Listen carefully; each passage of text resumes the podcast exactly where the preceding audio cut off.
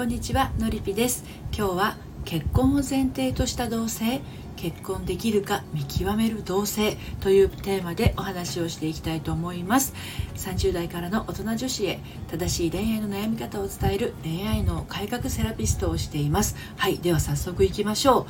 あの結婚を前提とした同性それから結婚できるか見極める同性この2つの違いっていうのは結婚するか結婚しないかのように見えますけれどどちらも結婚するか結婚しないかっていう結論を含んでいますよね。だけどなぜか心情的に結婚を前提とした同性は良いけど結婚できるか見極める同性だと腰が引けてしまう女子が多かったりするんです。でここ勘違いしやすいんですけど結婚を前提とした同性と掲げていてもやっぱ違うわってなることってありますし逆に結婚できるか見極める同性によって前向きで生産的な同性ができるんじゃないかなって感じるんですね私の場合ね。で結婚できるか見極める同性の場合マイナス方式で採点されるようで嫌ってなる人も多いようなんですけどでもそもそも同性ってそういう意味合いを多分に含んでますよね。はい、ということで今日も3つに分けてお話をしていきます。1つ目が同棲したら結婚するものだって思い込んでいませんか？2つ目同棲期間が必要なカップル不要なカップル。そして3つ目自信がないんですよね。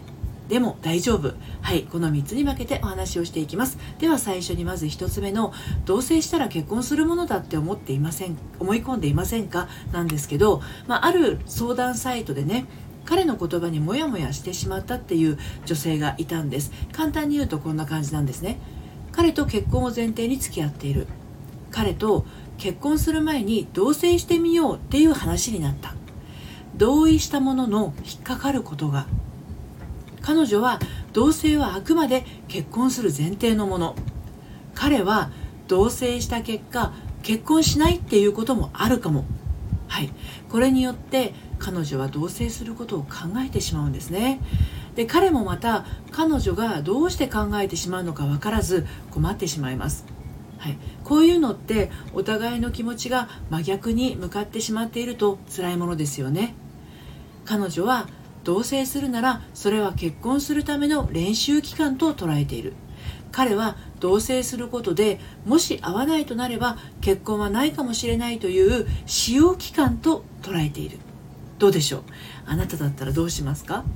彼の言うように確かに同棲するイコール結婚するではありません。でも彼女の言うように結婚を前提として付き合ってるのに同棲することで結婚がなくなるなら同棲しないで入籍した方がいいんじゃないかっていう考えもわからなくはありませんよね。どうでしょう？あなたならどうしますか？2度目ですけど。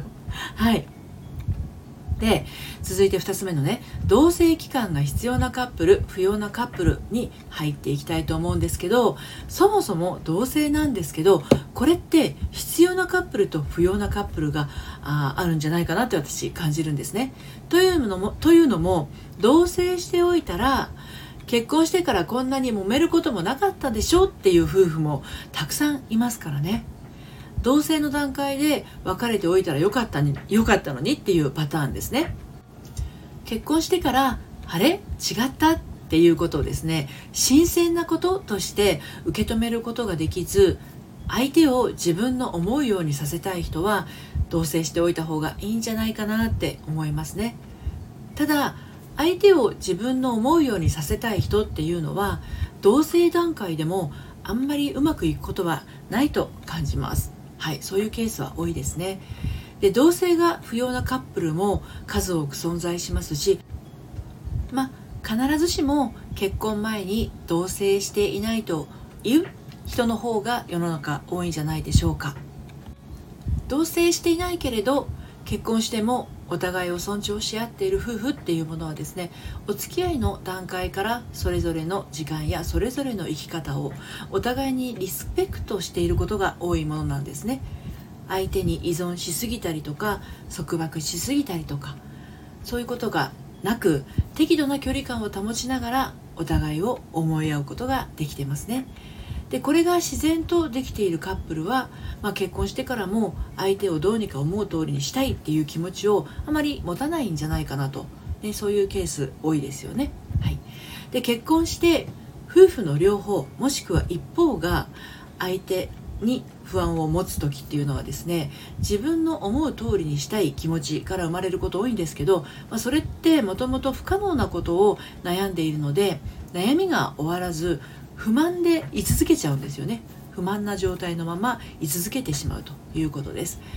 結婚は相手に依存しきることでも相手を束縛し尽くすことでもないのだから、まあ、自然体でいて2人で幸せになっていけばいいだけのことなのに、まあ、その基本的なところのズレで苦しむ夫婦は多いです。なので同棲してみたらいいんじゃないかなって私自身は思うんですけど同棲することで結婚もなくなるかもって思っちゃう人は同性イコール自分の化けの皮が剥がれてしまうイコール彼に嫌われるというのがちょっと強く出てしまってね不安でいっぱいになってしまうのではないでしょうか。はい。では最後の3つ目いきますね。自信がないんですよね。でも大丈夫。はい。ということでお話をしていきますが結局その相談サイトの彼女は自信がないんですね。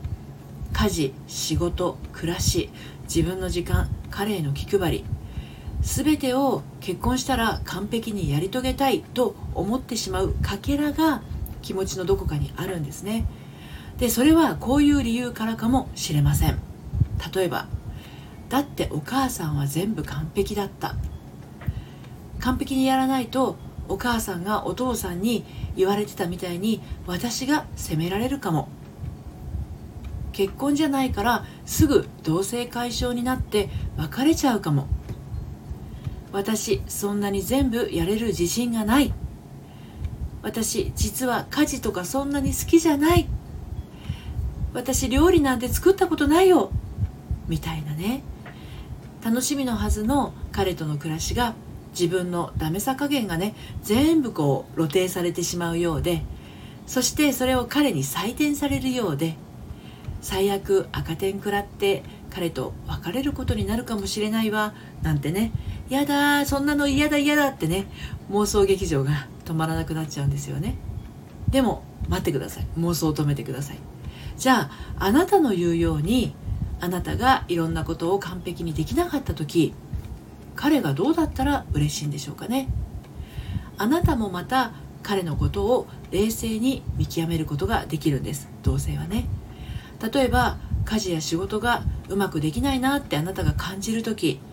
手伝ってくれる彼なのかどうかそれともぐずぐずブツブツあなたに文句を言いまくる彼なのかどうか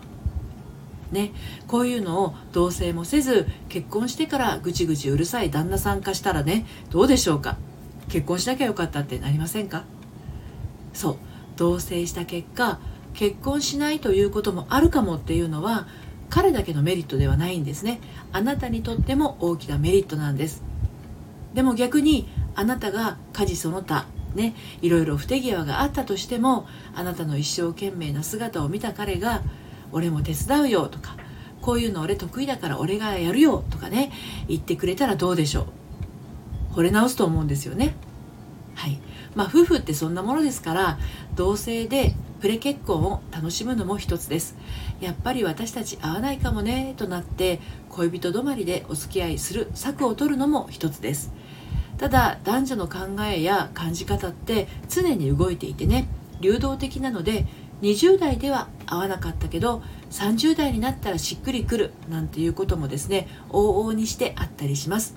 だけどね好きっていう気持ちだけは生み出そうとして生まれるものではありません。好きだからこその同性はお互いを思いやるための原動力があるのでこれ一回同棲してみるのもありだと思います不安だったら期間を決めてもいいんじゃないかなと思いますそれでもなんだか心配が止まらない人はですね心の中に不要な思い込みがあるのかもしれません。はい、ということで今日は結婚を前提とした同性結婚できるか見極める同性についてお話をしてきました。でこちらの内容はですね公式サイトの「読んで癒せるセラピー愛のトリセツ」の方でも綴っていますので読んでみたいなという方は概要欄のリンクから読んでみてください。はい、どっちを選んでもあなたが幸せになるためのものです。自信がなくても大丈夫。期間を決めてトライしてみてください。一人で答えがなかなか出ないあなたは初回カウンセリングでお話を聞かせてくださいね。そして今ですねオンラインサロン私がやってるオンラインサロンは期間限定初月無料でご利用いただけます。婚活中の女性もたくさんいますのでよかったら遊びにいらしてください。概要欄の方にリンク貼ってます。それではまた。さようなら。